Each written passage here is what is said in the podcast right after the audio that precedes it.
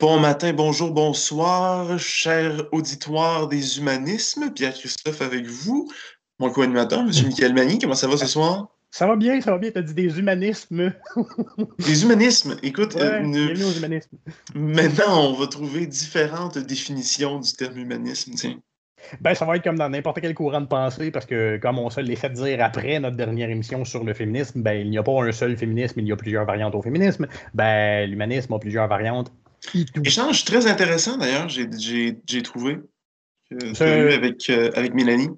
Oui, mais puis, en fait, euh, c'est un peu ironique. En général, il y, a des gens qui. D'après moi, il y, a du monde qui écoute notre émission en général qui n'ont pas écouté notre émission sur le féminisme parce qu'ils sont juste plus capables de rentrer en dissonance cognitive à cause que je pointe des contradictions. Mais. Euh... OK, parce, qu'ils n'aiment pas mes arguments. Bon, ils ont, le droit, mais n'empêche. S'empêcher des entendre parce qu'on n'aime pas des arguments, c'est pas super constructif dans n'importe quel dialogue à n'importe quel sujet. T'as eu euh, ça comme, comme, comme feedback?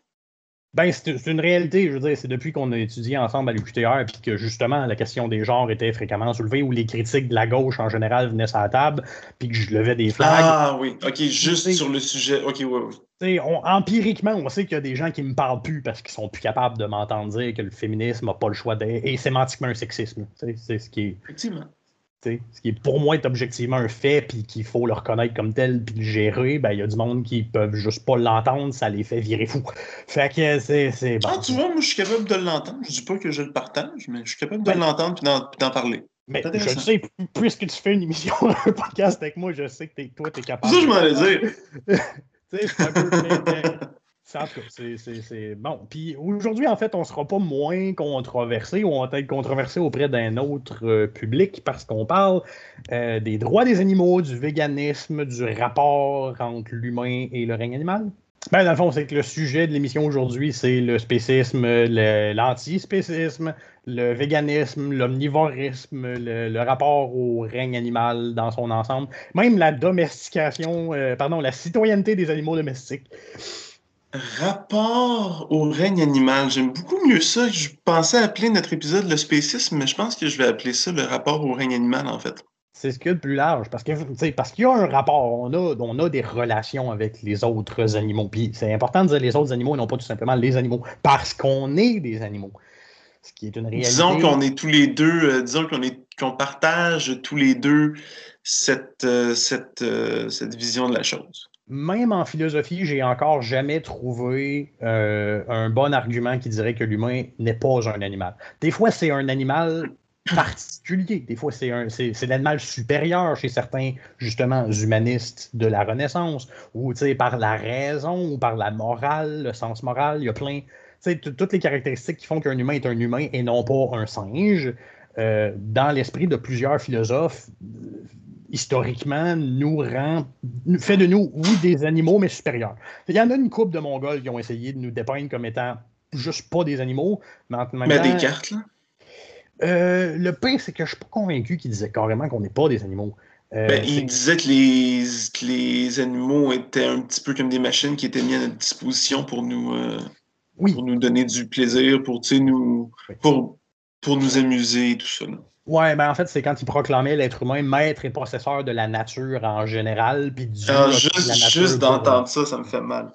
oui, mais avec raison, parce que ce, que, ce, que, ce que je donne aux véganes, ce que je donne aux antispécistes, c'est qu'une énormité pareille venant d'un philosophe aussi influent par ailleurs, qui a dit des choses très intelligentes que René Descartes, euh, ça a eu des conséquences. Puis une bonne partie des conséquences de la révolution industrielle, puis de l'hyper-technologisation qu'on vit aujourd'hui, puis du consumérisme, ou fouille-moi quoi, vient de cette idée-là, dans le fond, que Descartes a carrément dit ben, Dieu donne son OK à ce qu'on se comporte comme les derniers des imbéciles envers la nature.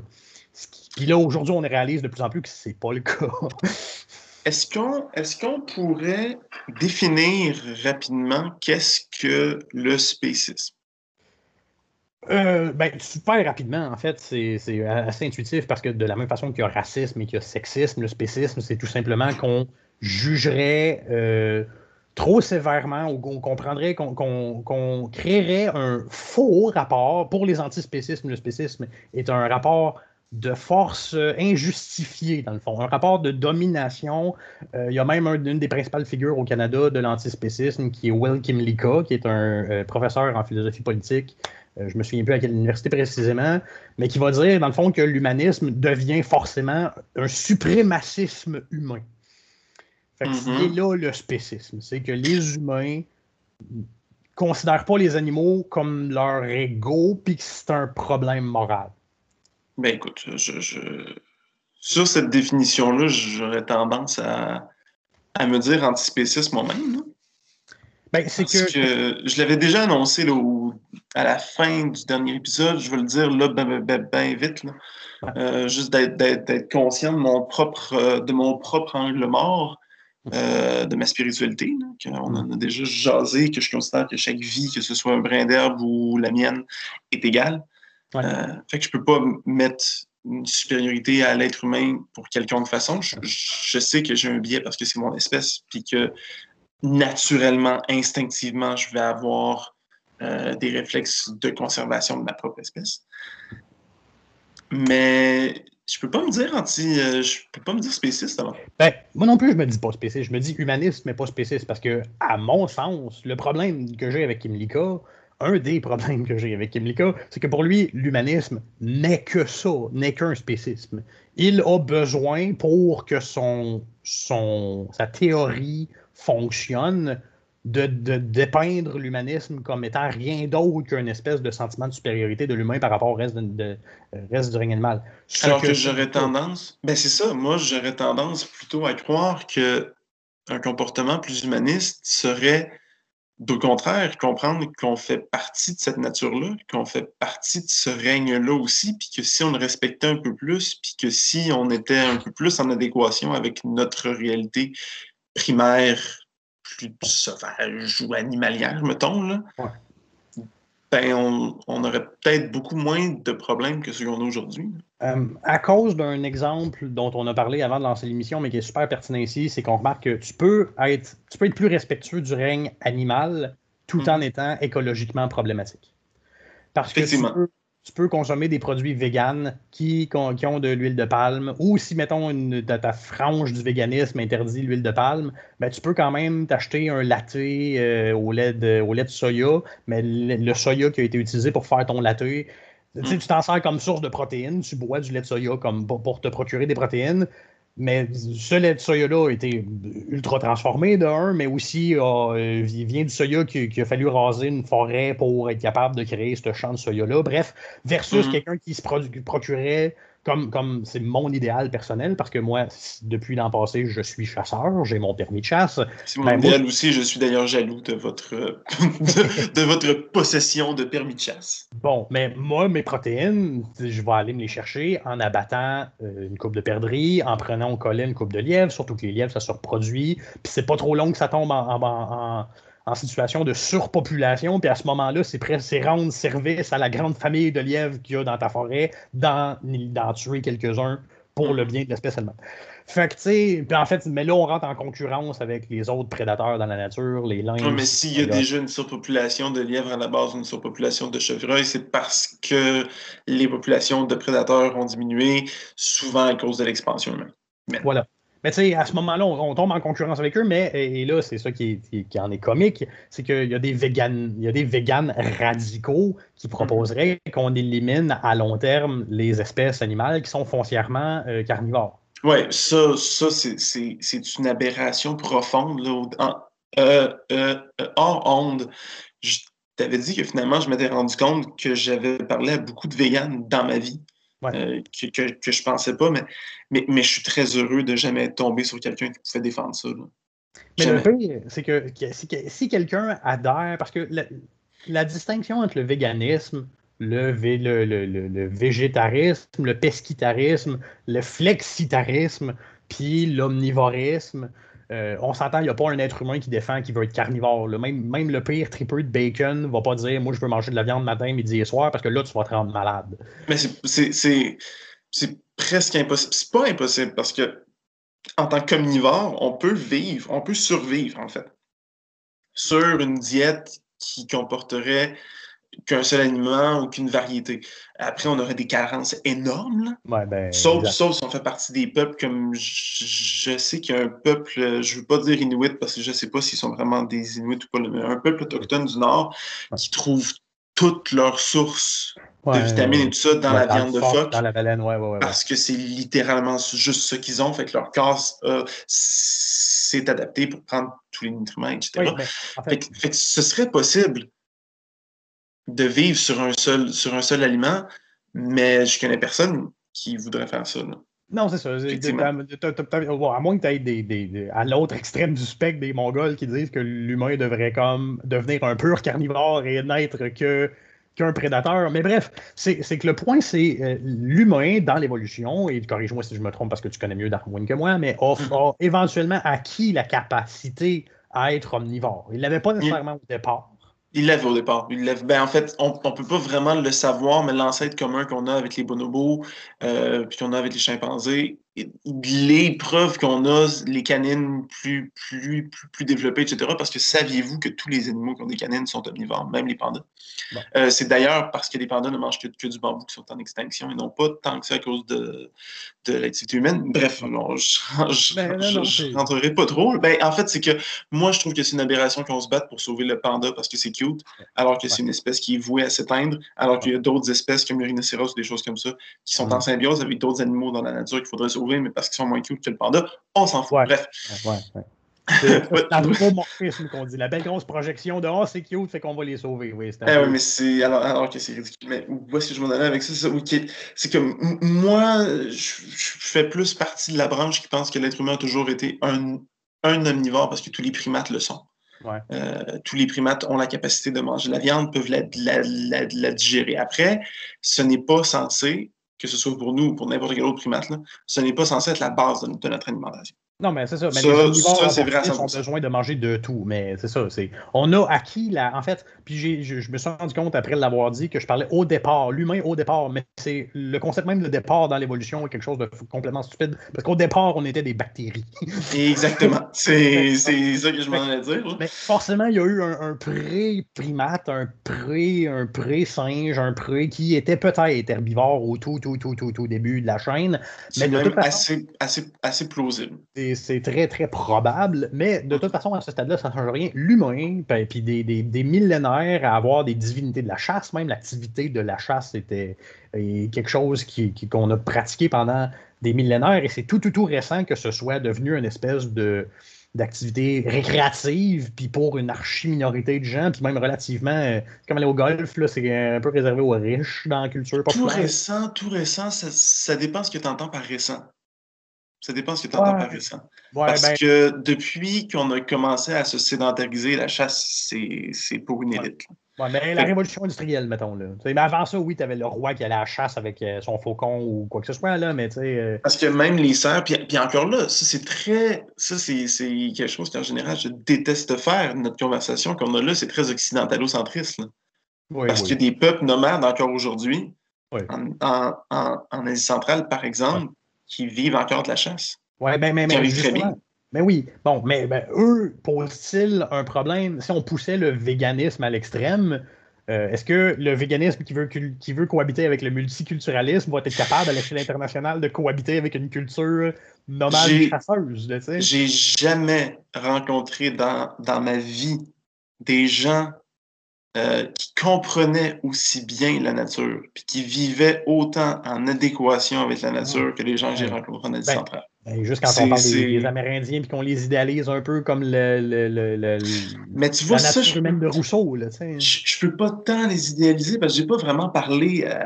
c'est difficile. Là, j'ai rencontré des gens qui vivaient vraiment de la chasse encore. Puis j'ai jamais vu. Moi, en fait, c'est ça qui m'a fait adhérer à leur spiritualité. Parce que ils sont tellement en communion avec la nature, ils la respectent tellement. Puis quand ils mangent un animal, il y a une forme de respect avec ça aussi. Tu sais, c'est un peu, tu t'appropries, tu, tu, rends un hommage en, parce qu'ils vont pas tuer une mère qui allait. Ils vont sais, jamais ils comprennent qu'ils ne peuvent pas faire ça. Ouais, mais... Même, au Québec, il y, a un, il y a un code, en fait, les, chasseurs, la raison pour laquelle il y a des quotas, la raison pour laquelle ça prend un permis pour aller à la chasse, pas, pas juste un permis pour avoir l'arme à feu, ça prend aussi un permis pour aller à la chasse. Mhm. Puis quand tu tires l'animal, il faut que tu tires en étant certain que tu le tues. Il n'est pas mhm. question de, le tirer d'une cuisse pour qu'il boite, puis après ça, tu le rattrapes, puis tu lui tires une deuxième balle, puis le troisième balle si tu ne l'as pas fini. Il faut que tu tires pour le tuer. Mhm. puis, et, un coup que tu as, tué la bête, il faut que tu fasses tout le plus vite possible pour garder tout. Si jamais tu as laissé pourrir une carcasse dans le bois puis que ça se par les gardiens de la faune, tu as une salamande. Là. Tu peux pas juste. Tu, peux pas laisser. Ou tu peux pas juste dépecer le bout qui fait ton affaire puis laisser traîner le reste pour les, pour les langues qui vont passer par là. là. Non, non, tu as tué un, animal pendant la saison. Ça, c'est notre affaire pour éviter de tuer des mères en, enceintes mm-hmm. ou qui allaitent ou pendant une mauvaise période. Fait il y a des, y a des mm-hmm. saisons pour la chasse, il y a des quotas pour éviter qu'on tue trop. Puis en général, mettons, le lièvre, il n'y a pas de limite de quotas, mais c'est parce que ça se reproduit tellement que. qu'il n'y a, juste pas assez de trappeurs pour fournir. Là, mm-hmm. Fait que, mais toute cette dynamique-là de la chasse est complètement, on va encore parler du concept d'angle mort, complètement dans l'angle mort des véganes, parce que pour un végan, même ta culture qui vit de la chasse, dans le fond, dit Ah, mais il y a un respect quand il mange, mais il était où le respect quand il tue l'animal? C'est un problème. Ah, il y a un respect énorme quand tu tues l'animal aussi. Oui, mais dans le sens que pour l'animal, tu, tu, le tues. Le respect, c'est pour qui? C'est-tu pour la personne qui ou la, personne qui est offensée, qui est c'est pour la personne qui perd le respect. C'est une, une, société qui, qui, a, qui vit dans un endroit dans le monde qui est très austère à l'être humain. Ouais, OK. Ils ne devraient pas vivre là, Les hivers sont horribles. Il n'y a pratiquement pas de, de, végétaux. Ils mangent des racines. Puis, tant qu'à moi, on ne devrait pas vivre au Québec, mais ouais. oh, tant qu'à moi non plus. Si tu veux qu'on rentre là-dessus, ça va me faire plaisir d'un strict point de vue climatique. mais, mais fait, s'il tue un, un, un, animal, c'est toujours un animal vieux qui va mourir. Tu sais, c'est un peu comme. Il y a un mythe, je ne sais pas si c'est un mythe ou, une réalité, là, que, que, des fois les Autochtones ici allaient tuer des ours, puis que l'ours était vieux, se défendait plus et se laissait tuer. Hmm. C'est probablement romancé, mais définitivement, c'est arrivé que des chasseurs sont tombés sur une proie qui était vieille et qui se défendait plus, mais oui. Mm. Mais c'est grosso modo ça qu'ils vont faire en Asie centrale. Fait c'est un respect de la nature. De... Écoute, moi, une des grosses raisons, parce que la cause animale me tient beaucoup à cœur, une des grosses raisons pour lesquelles je ne serai jamais vegan, mm. c'est que pour te nourrir, mm pour avoir tous les nutriments dont tu as besoin, tu dois tuer. Que ce soit un animal ou un végétal, mm-hmm. tu dois tuer. Je veux dire, quand, quand tu manges ton brocoli, ben, tu as tué. C'est quand tu manges ta laitue, tu l'as tué pour la manger. C'est ça qu'on ne se rend pas compte aussi. C'est des vies aussi. Mais là, en fait, tu es, en train de pointer une espèce de contradiction euh, inhérente au, spécisme, ce qui est, qui, est, Ouais, mais les véganes sont peut-être pas spécistes, mais sont régnistes. Mais oui, mais je suis d'accord avec ça. Parce que, ben, parce que c'est encore de l'anthropomorphisme. Parce que c'est des trucs qui nous ressemblent plus que des plantes. Mm-hmm. Ben, on a plus de respect pour eux. Ça reste des vies. Ce qui est important, à, mon humble avis, c'est peu importe ce que tu vas tuer pour, le, pour te nourrir, c'est que tu n'en tues pas plus que tu as besoin, mm-hmm. puis que, que tu utilises tout ce que tu peux dans, dans ce que tu as tué. Ouais. Puis pour moi, ça, c'est respecter la nature parce que, parce que tu vas tuer. En fait, c'est que pour être un vegan cohérent, OK, oui, ils font déjà des grands sacrifices au niveau de ce qu'ils mangent, mais tu sais, habiter dans une ville quand tu es vegan, c'est un peu un non-sens parce que la ville même est un cancer dans l'écosystème dans lequel elle se trouve. Absolument. Absolument. Fait que, dans le fond, les, les, véganes, d'une certaine façon, se, se, donnent bonne conscience environnementale facile en se disant comme moi, mais moi, au moins, tout ce que je consomme, il n'y a pas un animal qui, qu'un un humain n'a pas tué un animal dans le processus ou n'a pas exploité. Sans se rendre compte que exploiter dans une certaine mesure, on est obligé de le faire. On exploite un champ, on exploite, mais on surexploite. C'est là ça, ça, ça, j'aimerais ça qu'on y vienne peut-être un peu plus tard, parce que j'ai un peu plus de respect Euh, si on parle strictement de la cause animale, OK? Pas pour des raisons euh, d'environnement ou de biologie ou tout ça, là. Strictement pour la cause animale. Je, je comprends plus un vegan qu'un végétarien. Oui, parce oui. Que, Parce que du lait, des œufs, ça, c'est pas vrai. Ça, l'être humain pourrait très bien s'en passer.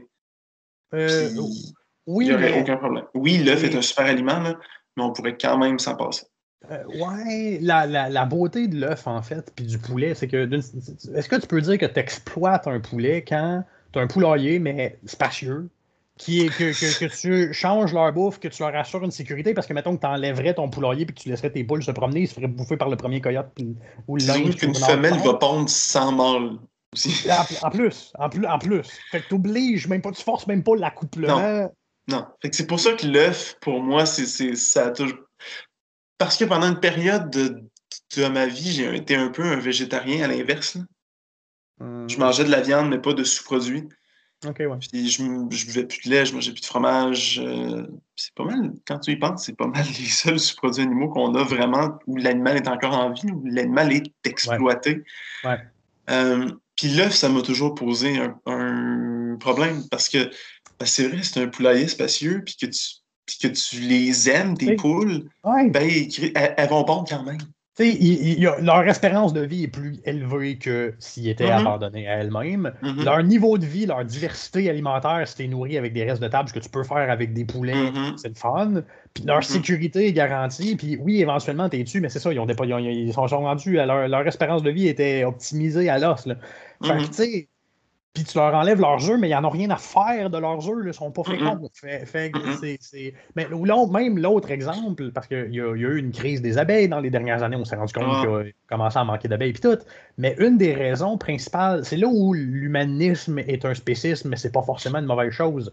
C'est que une des raisons, le, le, miel, c'est un excédent que les abeilles font en cas de catastrophe. Mais quand mm-hmm. tu as un apiculteur qui prend soin d'elle, ils n'ont jamais besoin de cet excédent de miel-là mm-hmm. parce que tu as un apiculteur qui garantisse leur sécurité. J'ai parlé avec, des, euh, avec un apiculteur euh, euh, qui est artisanal dans le bout de Grondine, puis il parle de ses abeilles comme, comme on parlerait de nos chats.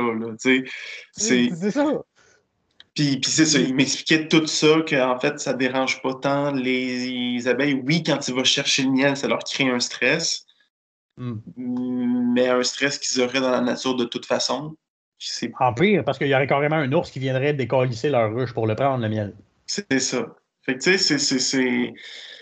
C'est pour ça que je, qu'au début de l'émission, ou, ou hors je ne me rappelle plus parce que là, je suis un peu mêlé sur, euh, sur, euh, sur quand que ça s'est passé, là, mais je disais que ben, l'humanisme, bien appliqué, va se rendre compte que de respecter la nature puis ses compères animaux, ben, c'est juste à son avantage. Là. Si tu respectes les abeilles. Puis... Ouais, mais c'est parce que la raison, je pense, de pourquoi il y a autant de gens, euh, parce qu'il y en a beaucoup quand même, qui défendent la cause animale d'une façon que même moi, et, pourtant c'est quand même un de mes deux causes les plus importantes à mon humble avis. Euh, ben, ben, ben, pour moi, je ne dis pas que objectivement c'est le plus important, mais subjectivement, c'est les deux pour lesquels je me bats le plus. Mais il y en a qui défendent cette cause-là à, l'extrême, exactement. Puis il y en a que je trouve qui défendent ça à, l'extrême. Puis je pense que ça arrive parce que l'être humain ne s'en est pas assez soucié pendant trop longtemps. Oui, ben en fait, euh, c'est au moment euh, quand, quand, Descartes euh, nous a sacré maître processeur de la nature, puis qu'on est allé de l'avant avec la révolution industrielle, le gaz en le pétrole. la déforestation. La déforestation, comme allez-y, consommez mes enfants avec ma bénédiction, je suis le Seigneur et la nature est là pour que vous la violiez gaiement.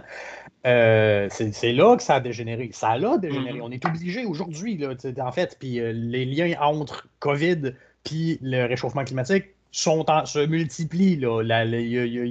Il va y avoir un, il y a, un quasi-consensus sur le réchauffement climatique d'origine anthropique, puis il s'en vient, on s'en vient avec un quasi-consensus sur l'origine climatique de, la pandémie et des prochaines, mm-hmm. parce qu'il ne faut pas s'imaginer que ça va être la dernière.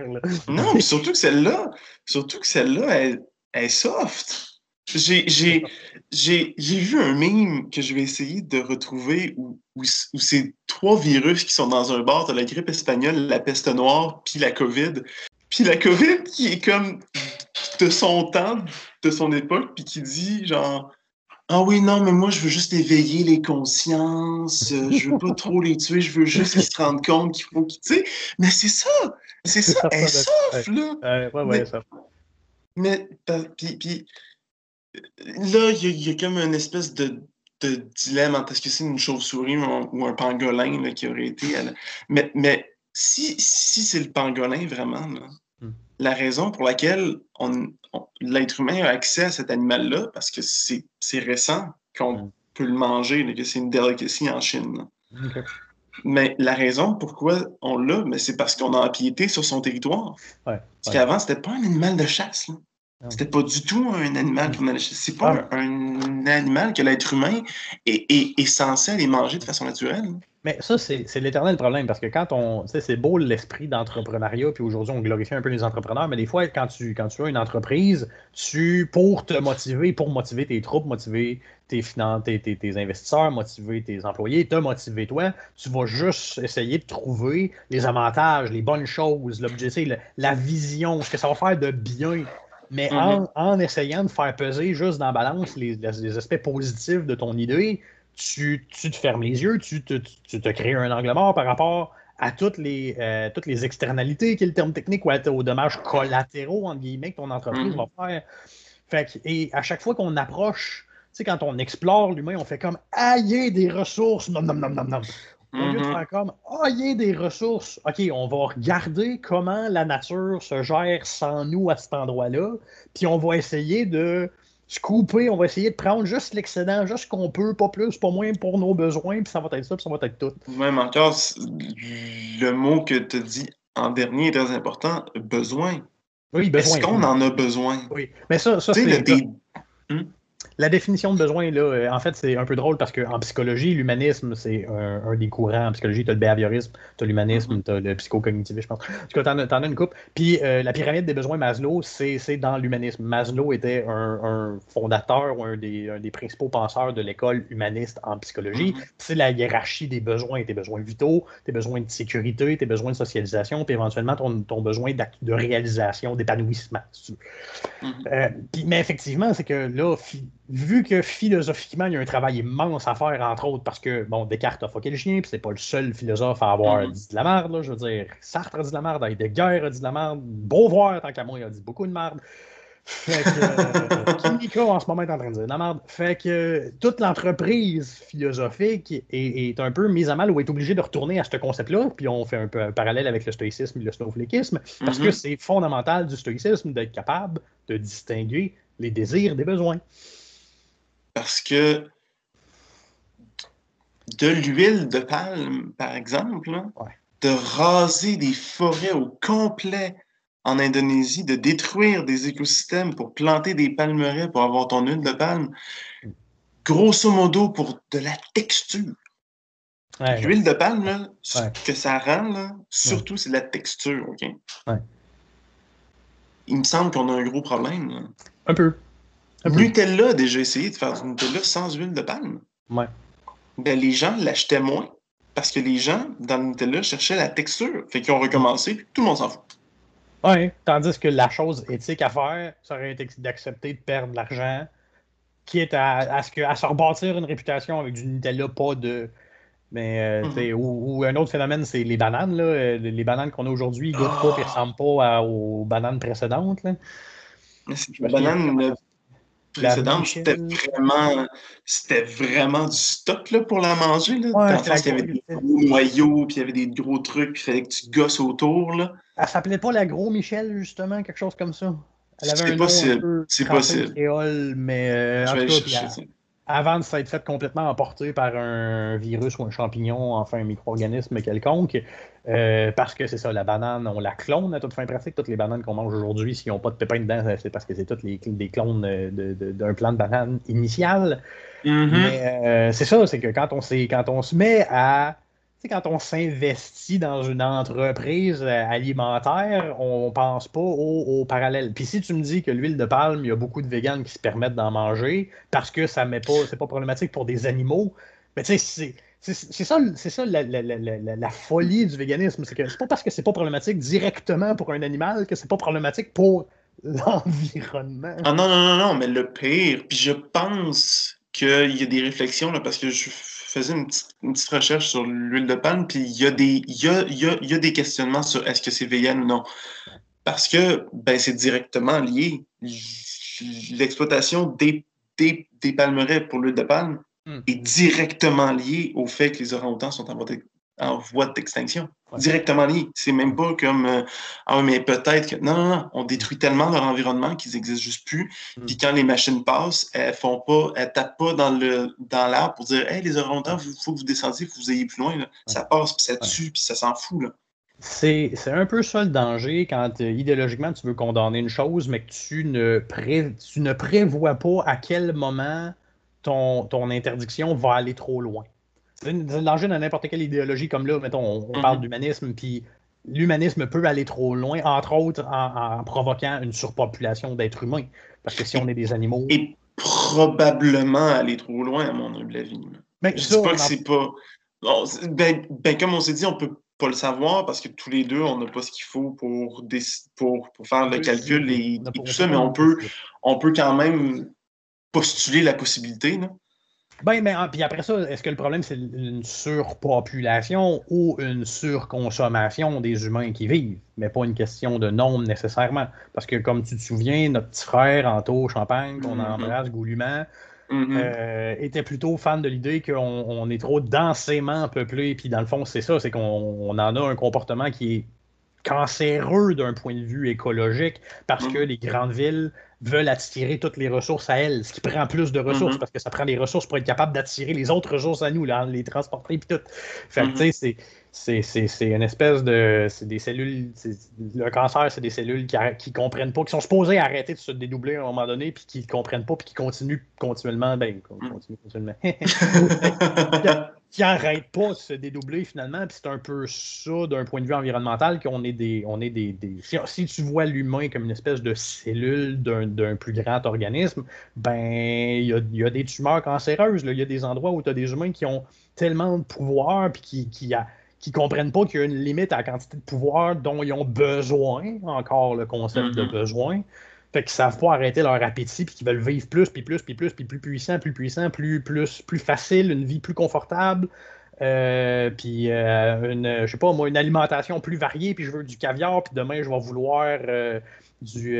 non, mais des aberrations complètes qui, qui donne, mais, mais tu vois, ce genre de choses-là, ça donne de l'eau au moulin des antispécistes. Ben, je me dis antispécistes aussi, mais mettons, ça donne de l'eau au moulin véganes plus radicaux? Ben, parce, que, parce, que, parce que, par exemple, tu l'as pas dit encore, mais je vais le dire, pour toi, tu goûtes le bœuf. Oui, je boycotte le bœuf, oui. Tu boycottes le bœuf. Parce que l'élevage intensif, la, quantité d'eau que ça prend, la quantité de terrain que ça prend. Euh, en Amérique du Sud, ils rasent des forêts pour l'élevage de bœuf, de médots, par exemple, etc. On s'entend que notre mode de production, que ce soit chez les animaux ou même chez les plantes, parce qu'on pourrait parler des serres intensives, puis des champs euh, de monoculture, puis qu'on ne fait plus la jachère, la jachère pantoute, qu'on vide les sols de ces minéraux, puis après ça, la terre est juste plus utilisable. Bref. Mm notre mode de consommation pour notre, pour notre alimentation en ce moment est problématique en Occident. Oui. Ça donne, je te dis, ça donne de l'eau au moulin des véganes, puis c'est là où je suis pas sûr, parce que le gros point du véganisme, c'est un devoir moral de l'être humain envers les animaux qui ne seraient pas respectés. Tandis que je ben, pense à, que. À mon humble avis, il ne l'est pas. Mais le, à mon humble avis, on a un devoir moral. Ouais. À mon avis, le devoir n'est pas moral, c'est pas un devoir envers les animaux, c'est un devoir envers la nature au complet. je suis d'accord avec toi, c'est un devoir envers la vie, à mon humble avis. C'est un devoir envers la vie. C'est là où les, les véganes, parfois, en, buvant du lait de soya pour se procurer des protéines, qu'un lièvre. C'est ça, mais c'est, on a un devoir, premièrement, moral. un peu moral, le devoir. on, est, on a encore de la misère à se traiter en égaux en tant qu'être humain, puis tu, voudrais qu'on considère les animaux comme des égaux, qu'on leur donne des droits, qu'on leur donne même la citoyenneté si tu fumes le même pote que Kimlika.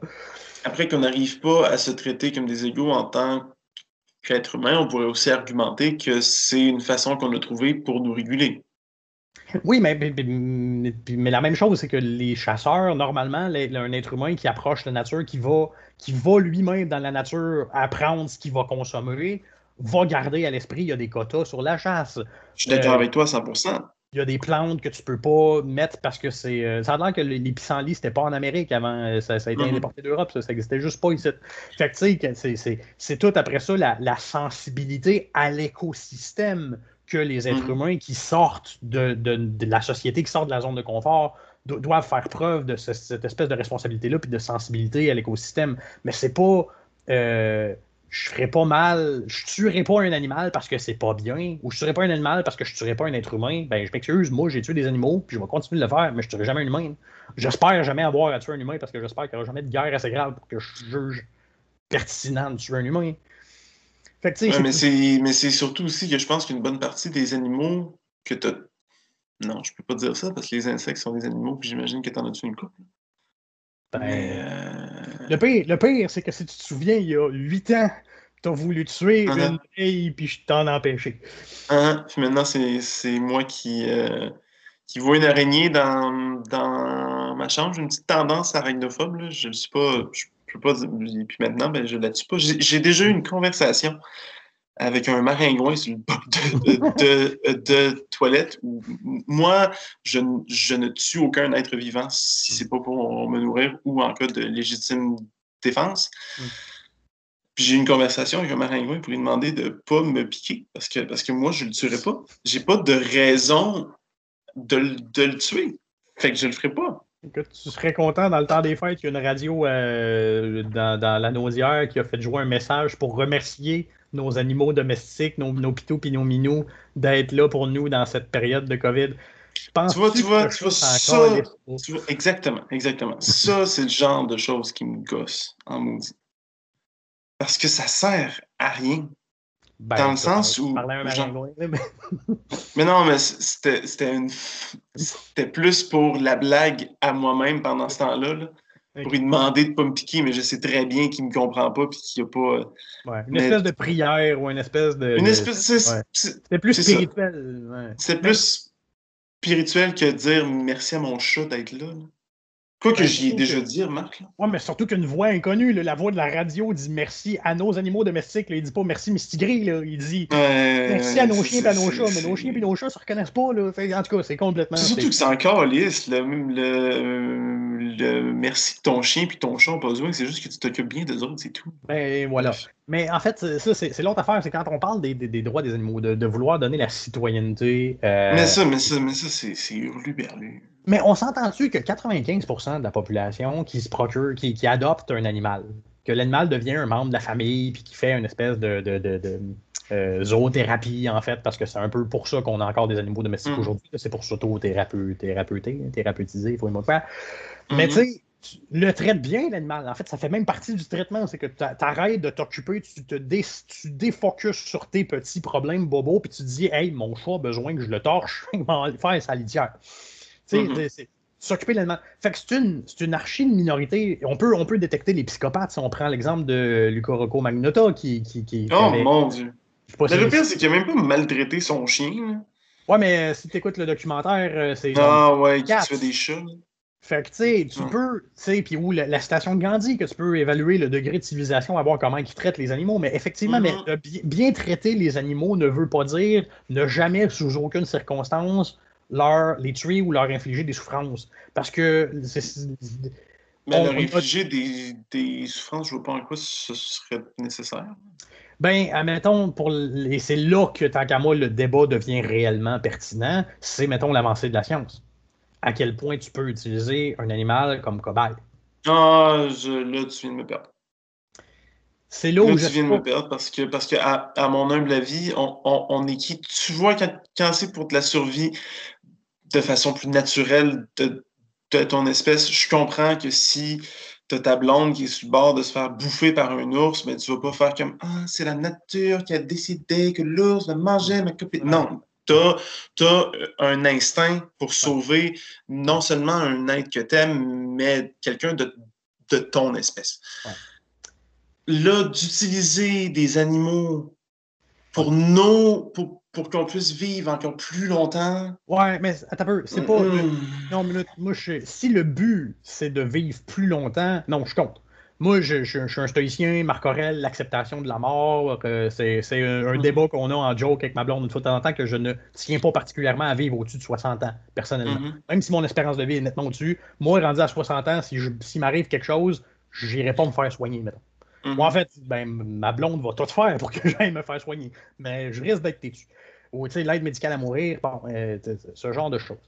Le... Fait que j'ai rien contre la mort, mettons. Puis je pense mm-hmm. que c'est probablement une source de souffrance immense en Occident. Je sais pas pour l'Orient, mais en Occident, de, l'incapacité d'accepter de, qu'on va. Je, je, sais pas pour l'Orient non plus, mais en Afrique, je sais que c'est des grandes fêtes là, quand, quand quelqu'un à ce niveau-là, c'est quelque chose de joyeux. À ce niveau-là, les Africains nous torchent au niveau mm-hmm. d'apprendre à vivre avec la mort, ce qui peut être mm-hmm. sonné euh, antinomique, là, mais bon. Est-ce qui sonne bizarre pour un occidental, mais. Ouais.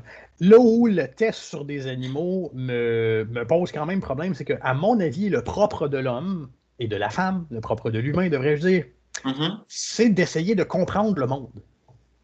La particularité qui fait que l'humain est, particulier dans le reste du règne animal, que l'humain est, oui, un animal, mais ce qu'il a de différent des autres animaux, bien qu'il en soit un lui-même, c'est la rationalité. C'est un animal rationnel et social, comme, comme le disait. Eh, il y, a, il y a encore des animaux qui, je n'ai trois en tête, qui démontrent des signes de de rationalité peut-être primaire, mais qui démontre des signes de rationalité quand même. En fait, c'est que ça pose le problème de définir qu'est-ce que la rationalité. Mais par rationalité, j'entends non seulement une capacité à voir les liens de cause à effet dans le monde, de voir tel, mm-hmm. tel événement va produire tel autre événement dans telle circonstance, ce mm-hmm. qui est fait que c'est la logique. Il y a des animaux qui sont relativement capables d'une certaine anticipation, qui savent justement résoudre des énigmes.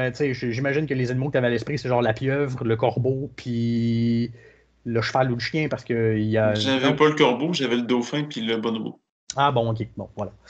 Mais oui, effectivement. Parce que le dauphin, c'est un des seuls animaux qu'on a qui se drogue de façon tout à fait consciente qui est en train de se droguer.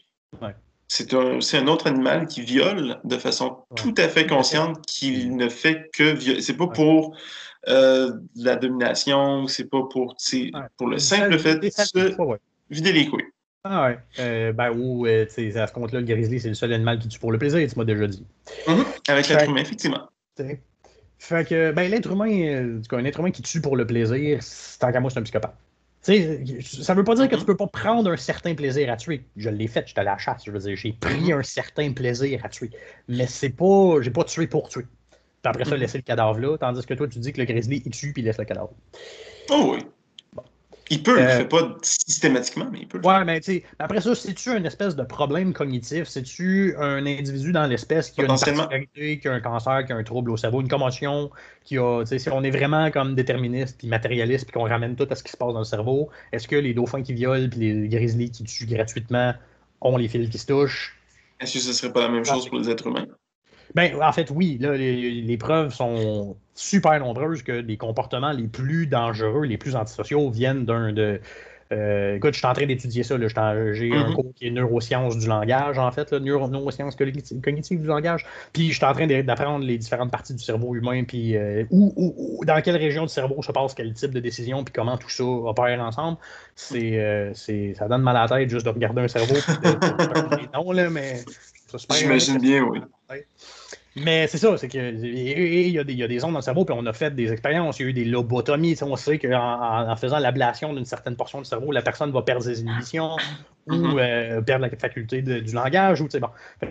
Puis les animaux ayant des cerveaux, euh, ben, c'est très possible que ce soit ça aussi. Hein. C'est pas tous les individus chez les. C'est pas tous les individus mâles, du, moins je pense pas, chez les dauphins qui vont violer. Comme je, comme je sais que c'est pas tous les individus chez les grizzlies qui vont tuer juste pour tuer. C'est possible que ce soit une pathologie aussi. Sauf que c'est une pathologie qui affecte des animaux qui. Comment je pourrais dire ça? Qui ont un cerveau assez développé pour avoir une pathologie. Ouais.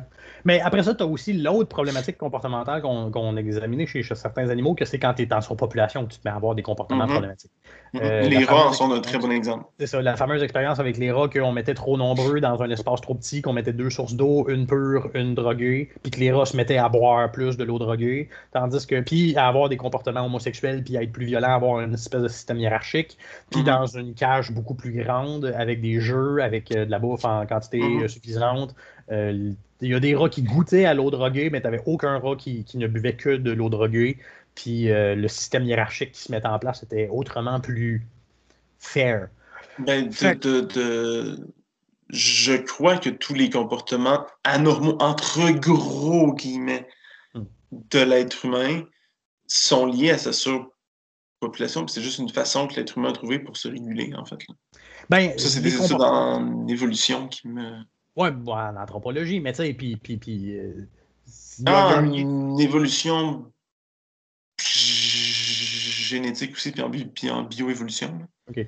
Mais, tu sais, parce que on s'entend, c'est des comportements de toute façon, c'est quoi? Mettons, l'homosexualité, ben, ça fait pas d'enfants. Fait que dans le fond, ça, ça c'est une façon de combattre mm-hmm. le problème de surpopulation. Le suicide est, je veux dire, le taux de suicide était super élevé à Tokyo, mais Tokyo, c'est densément peuplé comme le pas possible.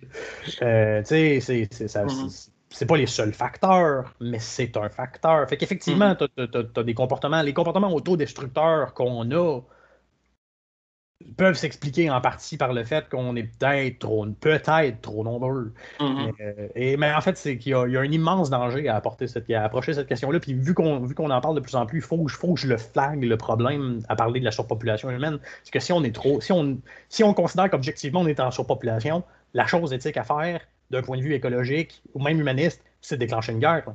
C'est de sélectionner qui qu'on garde, qui qu'on tue. C'est ça le ou de, faire comme, ou de faire comme des lemmings. Ouais, ou, le suicide collectif, mais pas trop, mm-hmm. mais euh, vous les premiers, là, c'est euh, une situation où ce serait vraiment pas féministe de dire les dames d'abord. non, mais c'est surtout que c'est pas du tout dans la biologie neurologique humaine de faire ce genre de choses-là. Ben, parce que déclencher une guerre, ça, ça, serait pas mieux, parce que maintenant, avec l'arme atomique, tu aurais juste des Hiroshima un peu partout. C'est pas mieux pour la, pour, pour la nature. Là. Ce serait de. Même si l'arme nucléaire existe, on peut déclencher une guerre sans utiliser l'arme à feu. Il y a encore des conflits. Sans utiliser l'arme à feu. Je Oh, ça, c'est la quatrième, mon ami, ça. C'est pas la troisième guerre mondiale. Non, mais c'est mon fantasme, ça qui vient de s'exprimer, qu'on euh, se fasse la guerre, mais à coup de poing. Un Cobra Kai. On va se faire des Cobra Kai généralisés. Venez-vous-en, Québec-Ontario, que tous les Ontariens viennent se battre à grand coup de poing sur la gueule avec les Québécois. Ça va, faire leur sortir les méchants. mais, mais, même si on était en, en cas de surpopulation, les pays où on est le plus confortable. En fait, il y a, un, il y a une relation directe. Je vais essayer de ressortir le graphisme pour le mettre en, commentaire. Mais il y a une, avec le niveau de, de l'indice de développement euh, humain et le taux de natalité. Oui, l'idéal. Et c'est inversement proportionnel. Oui, oui, oui. Plus, plus tu es confortable, entre guillemets, mm-hmm. moins tu vas faire de bébés. Mm-hmm. Il y a des raisons économiques à ça, au sens pur et large de l'économie. C'est-à-dire que quand, quand tu perds des enfants, c'est pas un pas un coût de faire des enfants. Éventuellement, ils vont t'aider ça à la ferme. C'est une paire de bras mm-hmm. supplémentaires que oui, tu le nourris, mais au début, un enfant, ça coûte pas cher de bouffe. Mais éventuellement, il sera utile. Versus dans une société civilisée, c'est que ça coûte. Il faut que tu y achètes plein de bébelles, il faut que tu l'éduques de plein de façons, il faut que tu l'amènes se divertir, il faut que tu en fasses un membre euh, de la société qui est une société de divertissement. Sauf que, mettons qu'on prend un pays là, qui a un taux de natalité. C'est de le trouver, non? un hmm. euh, taux de natalité, mettons, là, mettons un taux de natalité de 2. OK? Ouais. Ça prend 2.1 pour se renouveler, mais ouais. C'est ça. Mais mettons 2.1. Un taux de natalité de 2.1. J'arrive pas à le trouver. Ouais. Si chaque mettons... 2.1 enfant, là, on se renouvelle pile poil. C'est ça, c'est partout de natalité. Ouais. 7.4.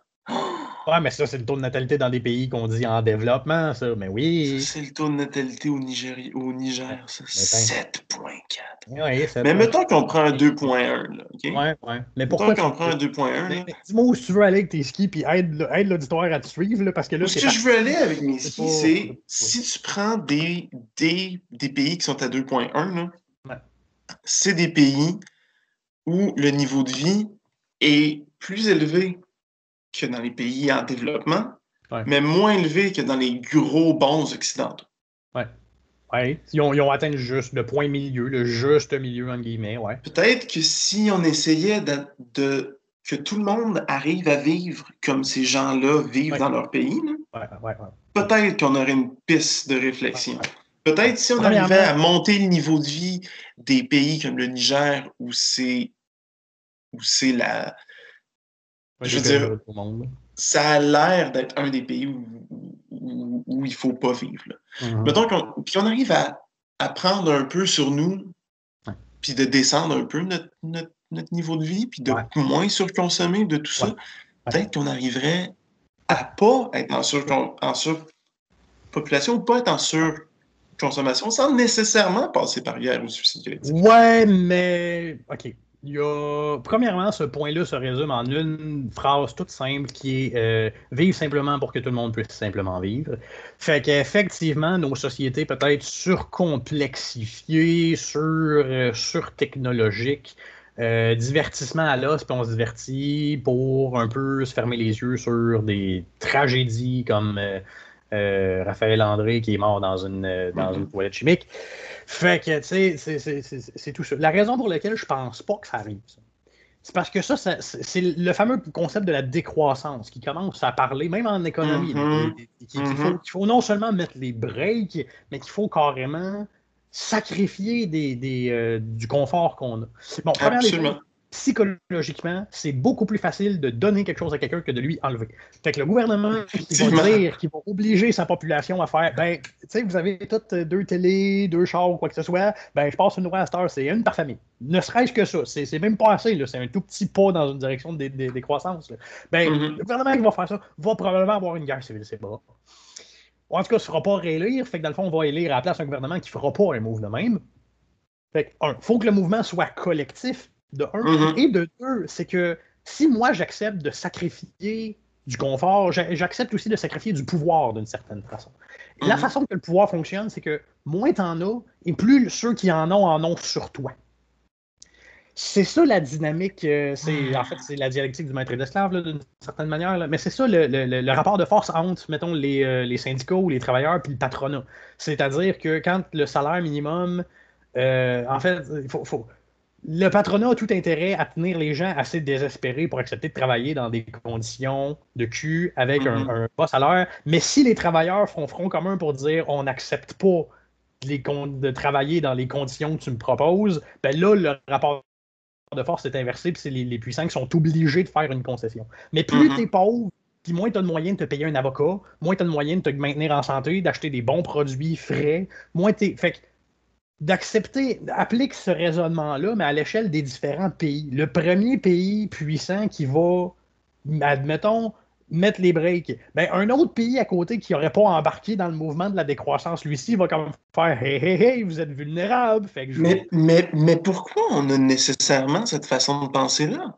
C'est ça, moi, qui me bug. C'est pourquoi, pourquoi moi, je suis capable de me dire ben, je vais décroître, puis je vais tout faire pour, puis mon voisin n'est pas capable de se dire Ah, ben, il y a peut-être peut-être raison, je vais le faire aussi. Au contraire, il va vouloir en abuser. Pourquoi? Pourquoi on est obligé d'avoir cette façon de penser-là? Pourquoi on fonctionne comme ça? Peut-être une question trop, trop, trop large puis trop scientifique sur les comportements humains, mais. Ouais, on tombe quasiment parce, que, je comprends pas. Parce, que je comprends pas. Moi, c'est. Euh, puis là, on dérape un petit peu de notre sujet de base sur, sur notre rapport au règne animal, mais. Bon, notre rapport à nous-mêmes, parce qu'on est des animaux, tant qu'à moi, c'est ça qui me fait chier avec le véganisme, c'est que l'humanisme est écarté. L'écologie, l'écologie vue comme un grand tout duquel il faut qu'on prenne soin, puis regarder avec responsabilité, est écartée au nom de je vais me donner bonne conscience parce que j'ai pas fait de mal à un animal. Puis d'un autre point de vue, le problème de l'humanité, de sa possible surpopulation, mais de, sa surconsommation, du fait qu'on. Que, les, les véganes n'ont pas de mm-hmm. trouble à avoir deux chars ou pas de trouble à avoir. C'est pas dans le véganisme que, que, la, surconsommation est, est, posée comme un problème. non, il y a, beaucoup, il y a beaucoup de véganes que je connais qui surconsommaient, en fait. Bon, bon, tu vois, mais tu sais, il y, a des véganes, ils peuvent cohabiter, l'écologisme peut cohabiter avec le véganisme, mais le mm-hmm. véganisme pris tout seul, pur, l'antispécisme pur, dire, hey, on va faire des citoyens avec nos pitous pis nos fait absolument rien pour le réchauffement climatique. Là. Non, rien. effectivement, rien du tout. Ça ne sert absolument à rien parce que si tu savais à quel point ton chien c'est encore lisse d'être un citoyen. Bon. Ben, là, là, là je, te, je te référerai à. Je, vais essayer de trouver le vidéo de Kim Lika où, tant qu'à moi, il est le moins. Je m'excuse, là, je suis pas politiquement correct, mais où il est le moins idiot.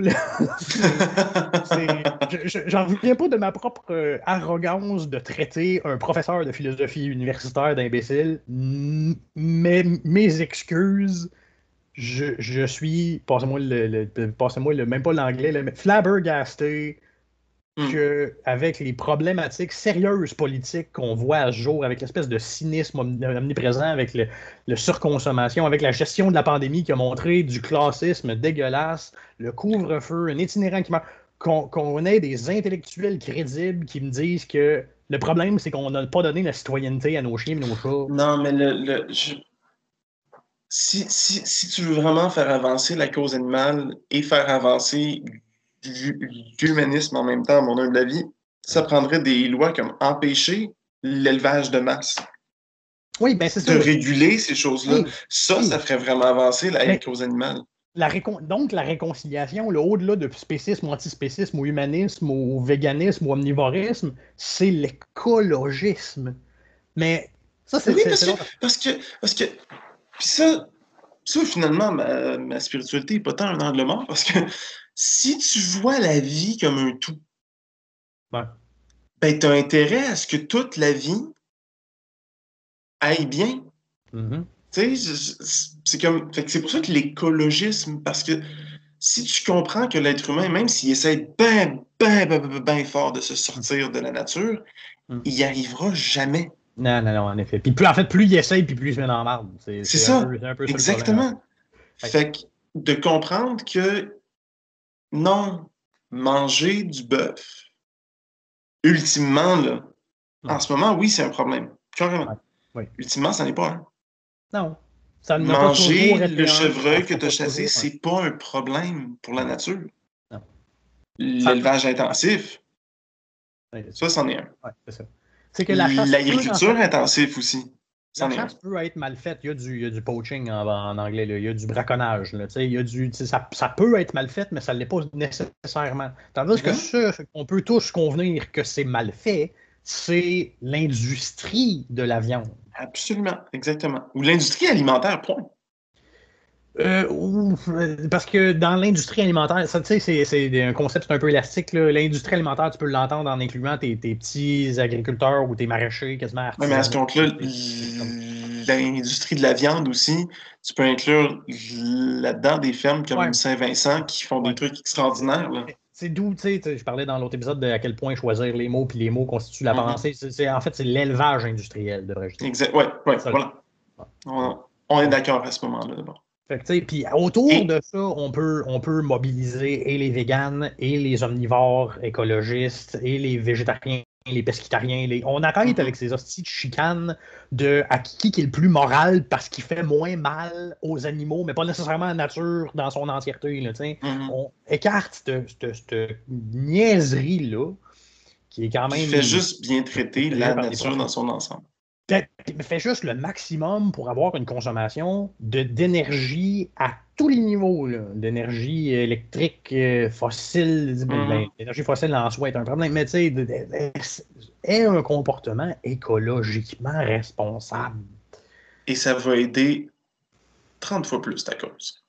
Après ça, le problème, c'est de définir exactement c'est quoi un comportement écologiquement responsable. mais je préfère avoir ce problème-là que, d'avoir le problème de me faire taper ses doigts parce que je mange la viande qui vient d'un éleveur qui traite ses animaux avec le plus grand respect, Que oui, mon médaillon de serre va me coûter les yeux de la tête, sauf que ben, mon médaillon de serre, il vient d'un. Ben oui, mais on n'est pas censé de manger de la viande à, tous les jours. C'est pas censé être la base de, notre alimentation. Fait que oui, moi, j'ai aucun problème parce que ça me coûte les yeux de la tête. Moi, je suis encore plus chanceux parce que je mange des abats. Fait que même si ça vient ben d'une source, euh, mettons, meilleure au point de vue de l'écologie, ça ne coûte rien pareil. Mais c'est ça. Tu sais, parmi les, omnivores ou les mangeurs de viande, tu peux être plus écologique justement parce que si de temps en temps tu manges des abats, au lieu de faire du pur gâchis, tu réduis la quantité d'animaux qu'on a besoin d'élever et de tuer mm-hmm. artisanalement et non pas industriellement parce que mm-hmm. tu en tires le maximum. Tu es de sûr. Fait que des picky eaters, là, de, des carnivores, mais qui mangent juste du bacon, euh, du blanc de poulet, puis du steak, même pas du steak haché. Là, t'es pas là. là, Mais oui, c'est un non-sens. Tu varie tes sources animales puis essaye de tirer le maximum. Mm-hmm. Sois conscient à quel point c'est écologiquement demandant de te mettre un steak sur la table.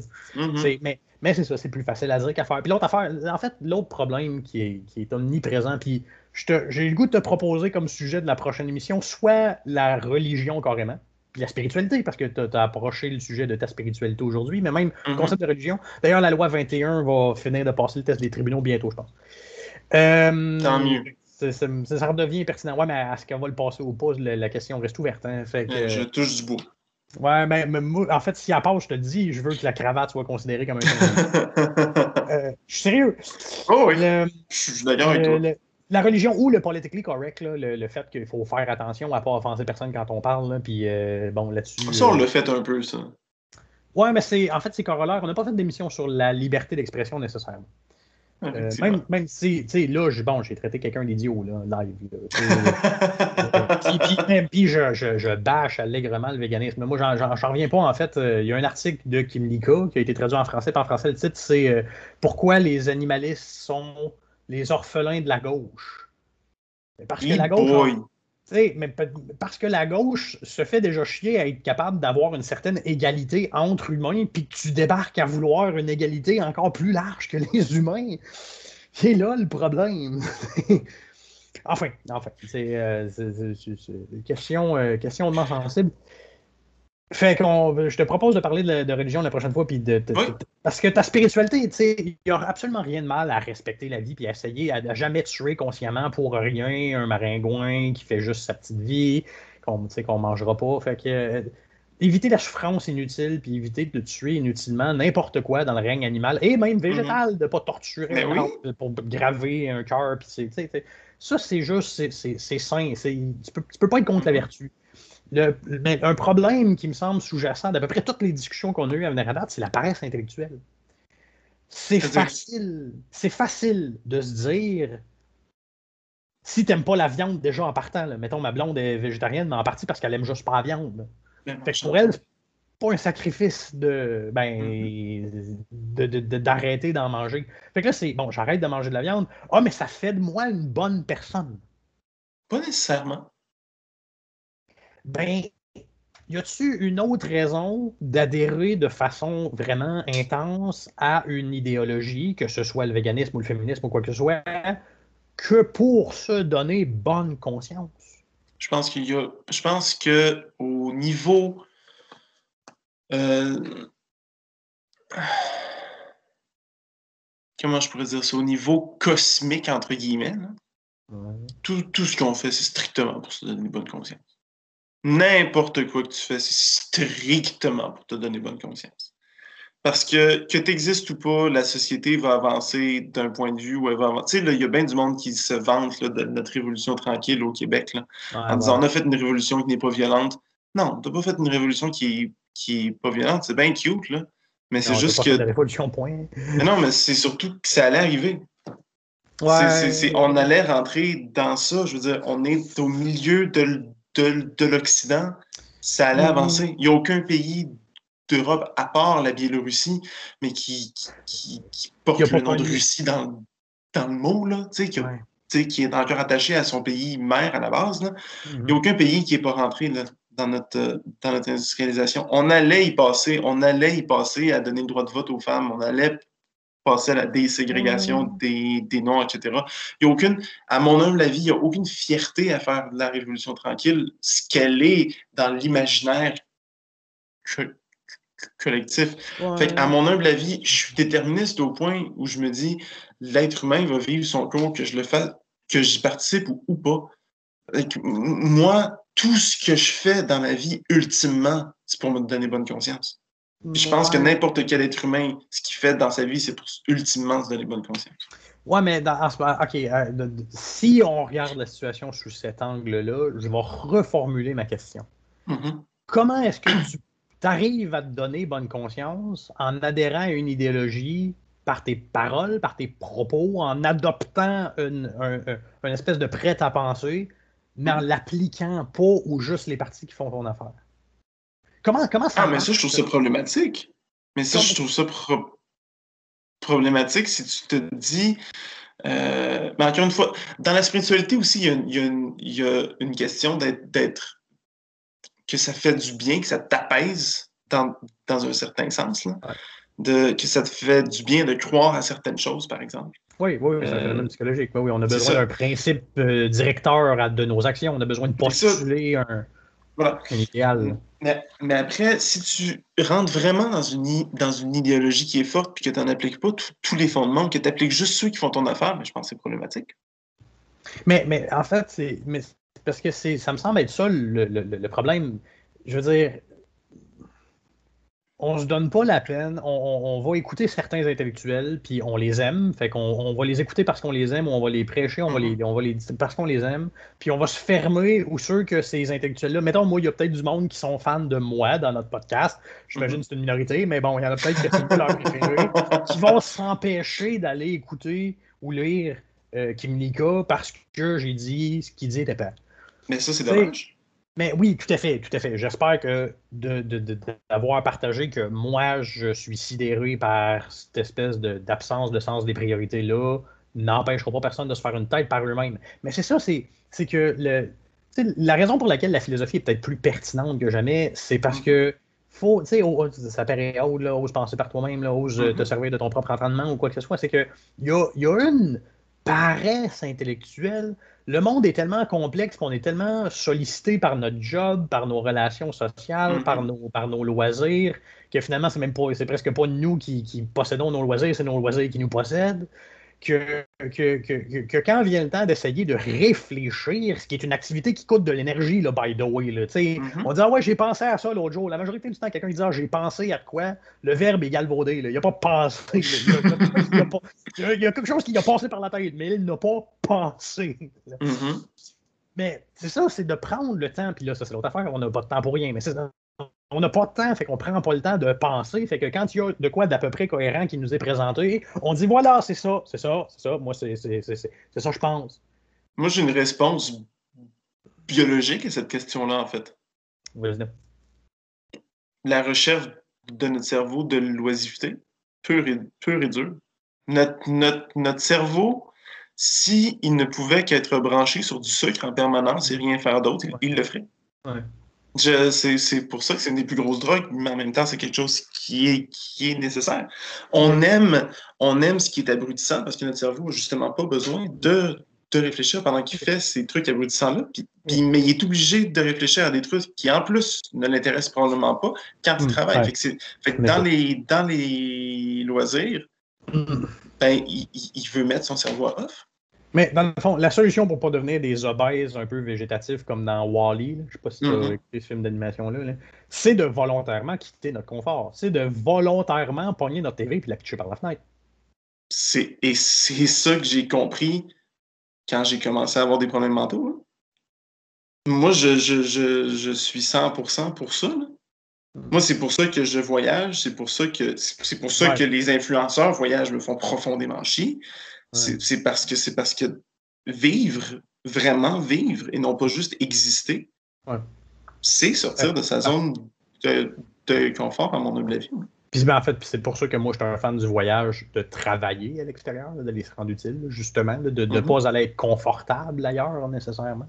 Mm-hmm. C'est pour ça que je suis profondément contre les tout inclus. C'est pas juste pour ça, mais c'est une des parties de pourquoi je suis profondément contre les tout inclus. Parce que, à, mon humble avis, c'est pour ça que je parlais des pays qui sont de, décroissance, puis des pays qui sont à 2,1 de taux de, de, mm. natalité. Parce que ce serait le fun qu'on arrive à comprendre qu'en ce moment, en Occident, on est trop confortable. Il y a des exceptions. Je ne pense pas que Raphaël André était trop confortable dans cette vie. non. Il y a des exceptions, effectivement. Mm-hmm. Mais toi, moi, tout mm. le monde qu'on côtoie, Mm. majoritairement, mm-hmm. beaucoup trop confortable. Mm-hmm. Beaucoup Hey, hey, hey, on est deux zozos là, mm. qui ont un ordinateur, qui ont mm-hmm. assez d'argent pour se permettre un lundi soir d'enregistrer un, un, un, podcast, de se penser bien intéressant, puis de mettre ça sur les internets après. Tout à fait. Si ça, c'est pas confortable, si ah, ça, c'est pas un exemple de confort, ah, tout à fait, tout à fait. On, on l'est beaucoup trop. Moi, je m'inclus là-dedans à 100 sur mon bord, j'ai hâte de me faire chier à couper des arbres sur le terrain que j'ai acheté avec ma blonde pour me construire, puis de, de, de, justement, en fait, au lieu de comme l'aménager d'avance, de le regarder évoluer en faisant juste construire notre maison, puis un coup qu'on va habiter dedans, regarder où sont les tales de champignons, s'il y a des chanterelles, tu sais, quel type de plantes comestibles qui poussent déjà autour de notre maison. Pitié, Seigneur, fait qu'il y ait de l'oseille. j'adore l'oseille. J'ai l'argent, mais j'adore l'oseille. Si, tu savais à quel point j'ai hâte de me faire chier en me retrouvant sa route à, nouveau après COVID. Parce que mhm. moi, les voyages qui m'ont fait le plus triper, c'est les voyages où j'étais pas confortable du tout.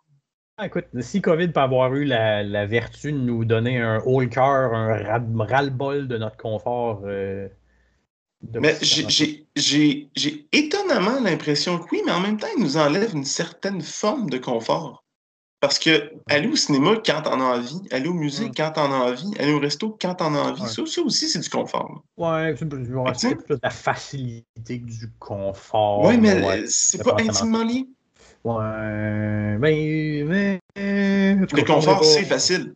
On fera pas de la sémantique, puis de toute façon, on va retourner sur la question des animaux nécessairement. Ah, ben, je pense qu'on est sur le bord de. ben, le, oui, on achève, mais euh, c'est, tu vois, c'est parce que même si toi, spirituellement, mm-hmm. tu juges que toutes les vies se valent. Oui.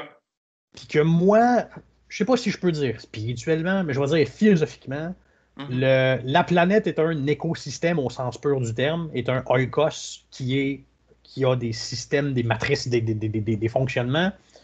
Puis le rôle de l'humain, en fait, l'angle mort de l'humanisme, c'est il y en a certains gauchistes pourraient dire que l'angle mort de l'humanisme, c'est l'intersectionnalité, c'est-à-dire que tu l'as plus difficile si t'es une femme noire, euh, lesbienne. Euh, euh Fouille-moi quoi. Dans ben, certains pays, c'est vraiment tabarnak. Dans certains pays, c'est vraiment tabarnak. Pas dans tout. Moi, je veux dire, j'en ai rencontré une femme noire, femme noire, lesbienne, juive. Mm-hmm. Fait que, puis euh, je pense qu'elle s'en tirait mieux que moi dans la vie, ou en tout cas, euh, financièrement, j'ai pas de doute parce que je, je suis pauvre comme job depuis toujours, puis ça me plus que ça, pour une raison qui me va toujours échapper. Mais bref, euh, le... Même, si ta spiritualité te fait pencher vers l'antispécisme ou accepter certains arguments d'antispécisme, mm-hmm. puis pencher vers les véganes parce que oui, il faut respecter les animaux, mm-hmm. plus qu'on le fait à l'heure actuelle. Puis moi qui suis plutôt soucieux de pas respecter les animaux comme individus, mais de faire attention à mon comportement dans le grand écosystème qui se répercute ultimement sur les animaux, mm-hmm.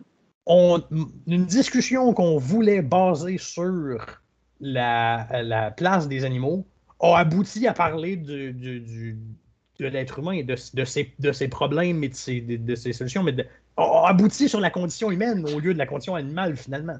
Parce que je.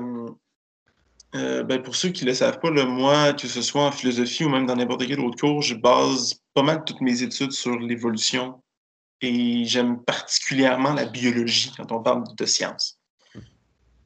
Si, moi, toi, tu as, tendance à avoir de la politique pas mal en arrière de beaucoup de comportements. Toi, ton concept en philo, c'est l'évolution, moi, c'est le pouvoir. Mais c'est ça. Et, et, moi, dans beaucoup de comportements, je, vois de la biologie, en fait.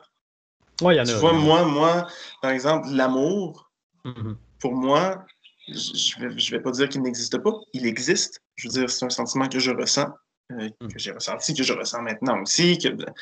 Mais à mon sens. C'était fin, ici. oui, mon chou.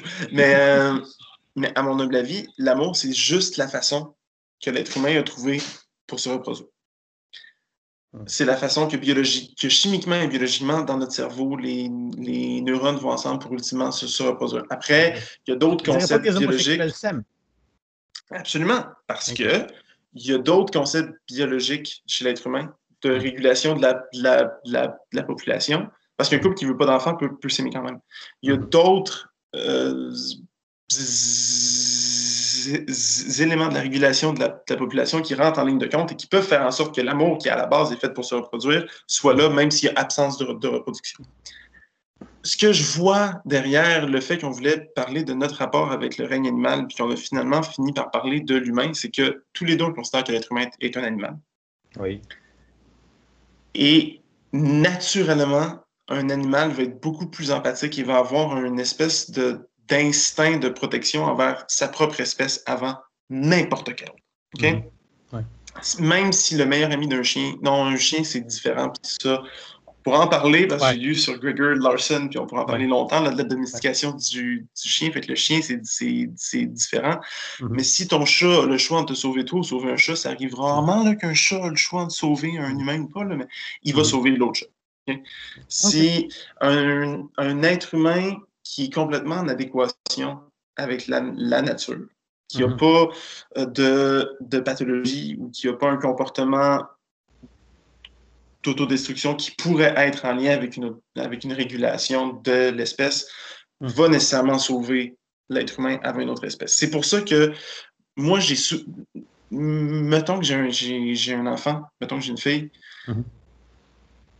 Oui, spirituellement, puis hmm. concrètement, dans la vie de, de, tous les jours, je vais dire, je vais affirmer que le brin d'herbe, sa vie est aussi importante que la vie de ma fille. Hmm. Sauf que si je dois sauver hmm. ma fille ben ou mon chien, ou, un brin d'herbe pour continuer. Ou un brin d'herbe, ou, ou, même mon chien que j'aime particulièrement, puis mon chat, je veux dire, c'est mon bébé. Là.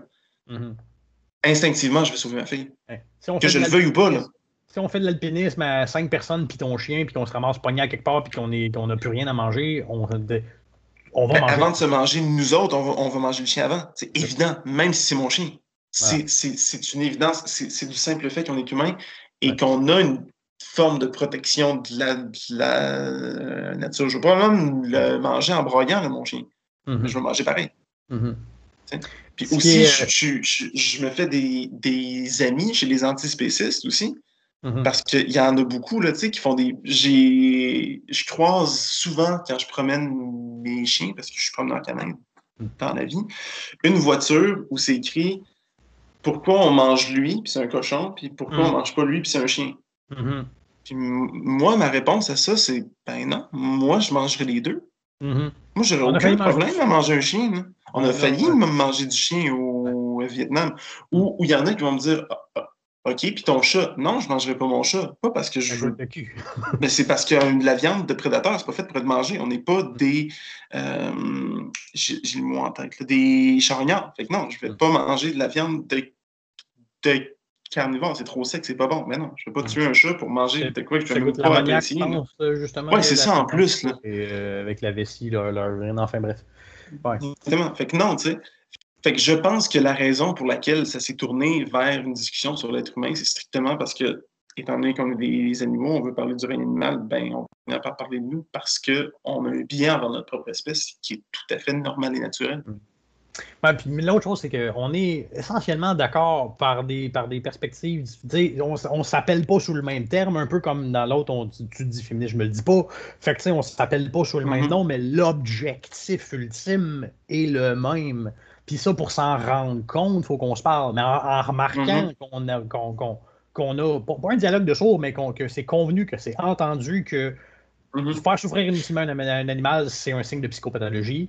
Fait que de mm-hmm. toute façon, ça devrait être condamné. Puis en fait, on espère que les policiers, s'il y a quelqu'un qui mutile des chats sur le web, vont le surveiller de proche et éventuellement l'arrêter. J'espère. mais on va pas envoyer quelqu'un en prison parce qu'il torture des chats. On, on va le punir, on va lui donner une amende, on va le surveiller, on va. Il est dangereux. Ah, moi, je donnerais un deux ans, un jour. Je donnerais un avec sursis, en fait. Moi, je voudrais qu'il y ait un casier. Je dis pas ben, qu'il va peut-être faire de la. la, prison, mais je donnerais un avec sursis, en fait. Un deux ans ou un jour avec sursis. Quand on fera une entrevue avec ton oncle, je serais curieux de savoir s'il y a quelque chose de semblable au casier, parce que effectivement, moi, moi je ne donnerais pas de la prison. Je ne le priverais pas de sa liberté. Mais je le surveillerais, parce que le simple fait de mutiler un animal est un signe euh, précurseur de psychopathologie. Mhm. Fait mais voilà, mais c'est une archi-minorité. Euh, protéger les animaux, il y a déjà des organismes en place pour le faire.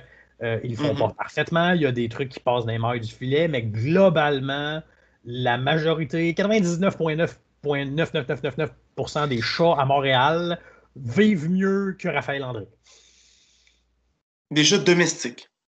Ouais, ben même les chats à l'extérieur, ils. ben, ils meurent pas dans, dans, des toilettes, effectivement c'est parce qu'ils sont mieux adaptés à vivre ne serait-ce que dans les ruelles. mais... Il y a une forme de, de, de bien-être qui vient avec la liberté. Il y, a, des chats qui s'enfuient quand même de leur domicile, même si leur domicile est très bien. Hmm. Oui, mais la question de à quel point ça vaut la peine de sacrifier de la liberté pour de la sécurité, elle se pose non seulement pour les animaux, est-ce qu'ils ont, est ont, le désir, ou à quel point plutôt ils ont le désir de liberté versus la sécurité que mm-hmm. l'humain leur accorde dans les élevants, mais elle se pose mm-hmm. encore, elle n'est même pas résolue pour l'être humain, à savoir à quel point on préfère la liberté ou la sécurité.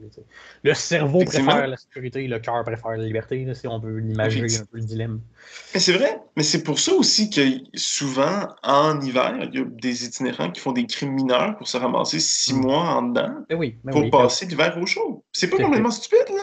Non, ben non, c'est de l'hébergement. Euh... Logis nourri gratos. Mm. OK, il y, a, y, a, un casier. Je pense pas que ce soit la première de ses priorités, lui. Non, non c'est ça. Non, non, non, il s'en contrefou de son casier. Là. Si t'es rendu désespéré au point d'accepter la tôle pour pas passer l'hiver en dedans, tu t'en contrefous de ton statut social. Exactement. De, ce que quelqu'un a décrit sur toi à quelque part, t'en as rien à chier.